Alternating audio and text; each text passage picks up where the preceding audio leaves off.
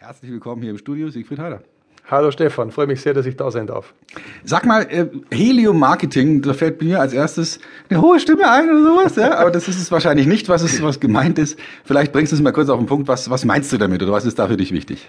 Ja, dieses mit der hohen Stimme äh, bedeutet eigentlich, dass Marketing Spaß machen kann, wenn man es richtig macht und dafür steht Helium-Marketing auch.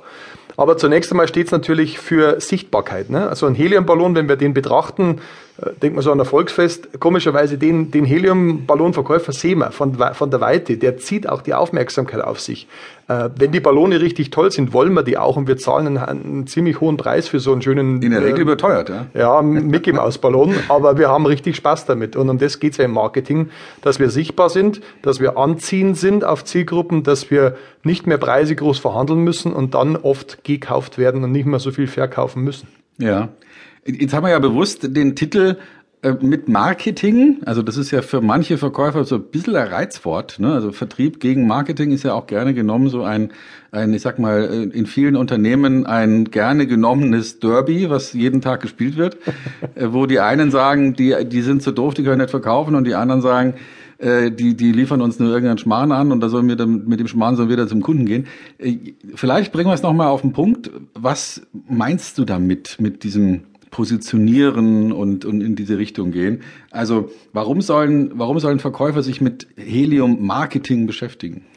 Na, Marketing ist ja zunächst einmal eine Disziplin im Unternehmen, die den Vertrieb mit beinhaltet. Ne? Das hören Verkäufer nicht gern, dass Verkauf ja. oder der Direktvertrieb ein Teil des Marketings ist. Ähm, aber das heißt, übersetzt ja nichts anderes, als dass die beiden kooperieren müssen, wenn es insgesamt gut funktionieren soll. Mhm. Marketing macht die Produkte, die Verpackungen, die Preismodelle, die Kommunikationsmittel, die gesamte Logistik, die Distribution wovon die Vertriebler vom Erfolg her abhängig sind. Deswegen ist ja da dieses Hin- und Herschieben oft da. Und wenn die beiden sehr eng zusammenarbeiten, haben wir ein ideales Tandem. Äh, warum sollen sich Verkäufer damit beschäftigen? Weil jeder Verkäufer für sich als Person ein kleines Unternehmen ist. Und wenn er ziel- und umsatzorientiert arbeiten soll, dann hat er genauso die Aufgabe, für sich Marketing zu machen, mhm. also sich sauber aufzustellen, sich sauber zu verpacken, da draußen zu positionieren und entsprechend auch mit dem, was er an die Hand bekommt, erfolgreich zu sein. Und um das geht's am Schluss, Selbstmarketing, Personenmarke entwickeln. Okay, also das heißt, dass deine Idee ist, dass Verkäufer das eine können die ja, die können ja zum Kunden gehen, die können sozusagen ja so im eins zu eins Kampf in Anführungsstrichen sich mit mit Leuten auseinandersetzen und und und jetzt sich auf Leute einlassen und eher auf der menschlichen, psychologischen, sozialen Ebene miteinander umgehen. Und du sagst, die sollen jetzt zusätzlich noch sich selber als Person vermarkten auf, auf eine bestimmte Art und Weise. Ja, zunächst mal sollen sie Verkäufer bleiben, weil das haben sie gelernt und das können sie auch. Was meine Motivation, mein innerer Antrieb ist, dass ich Verkäufer davon überzeuge, wenn sie am Tag so eine halbe Stunde von dem klassischen Verkäuferjob ein bisschen was abschneiden und investieren in Marketing und Personenpositionierungsmaßnahmen laut Helium Marketing, dann haben sie nicht nur den Umsatz aus Verkauf und Push, sondern dann haben sie auch den Umsatz aus Pull, nämlich angefragt, gesucht werden, gefragt sein und insgesamt dann mehr zu verkaufen. Was haben wir denn im Verkauf? Wir haben doch so eine Zeitscheibe, ich sage mal, jeder Verkäufer arbeitet acht, zehn, manchmal zwölf Stunden.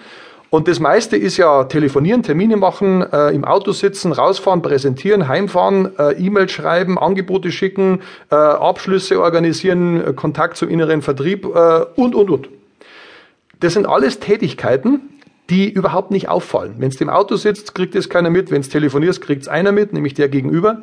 Und äh, wenn der Verkäufer wirklich seinen Job ernst machen will und richtig hebeln will nach oben, dann empfehle ich ihm äh, neben diesen One-to-One-Dingen, also ich und irgendwer, mehr auch One-to-Many zu machen, dass, dass mehr Leute mitkriegen, dass es mich gibt und dass ich für mein Thema stehe und was anzubieten habe. Okay.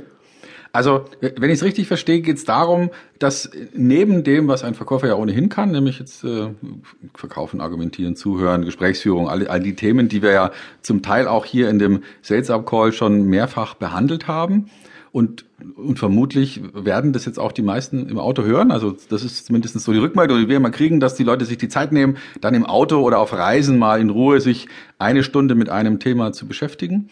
Und du sagst, es lohnt sich, wenn ein Verkäufer einen Teil von seinen täglichen Aufgaben, halbe Stunde war jetzt der Vorschlag, vielleicht auch mal länger oder kürzer, sich damit beschäftigt.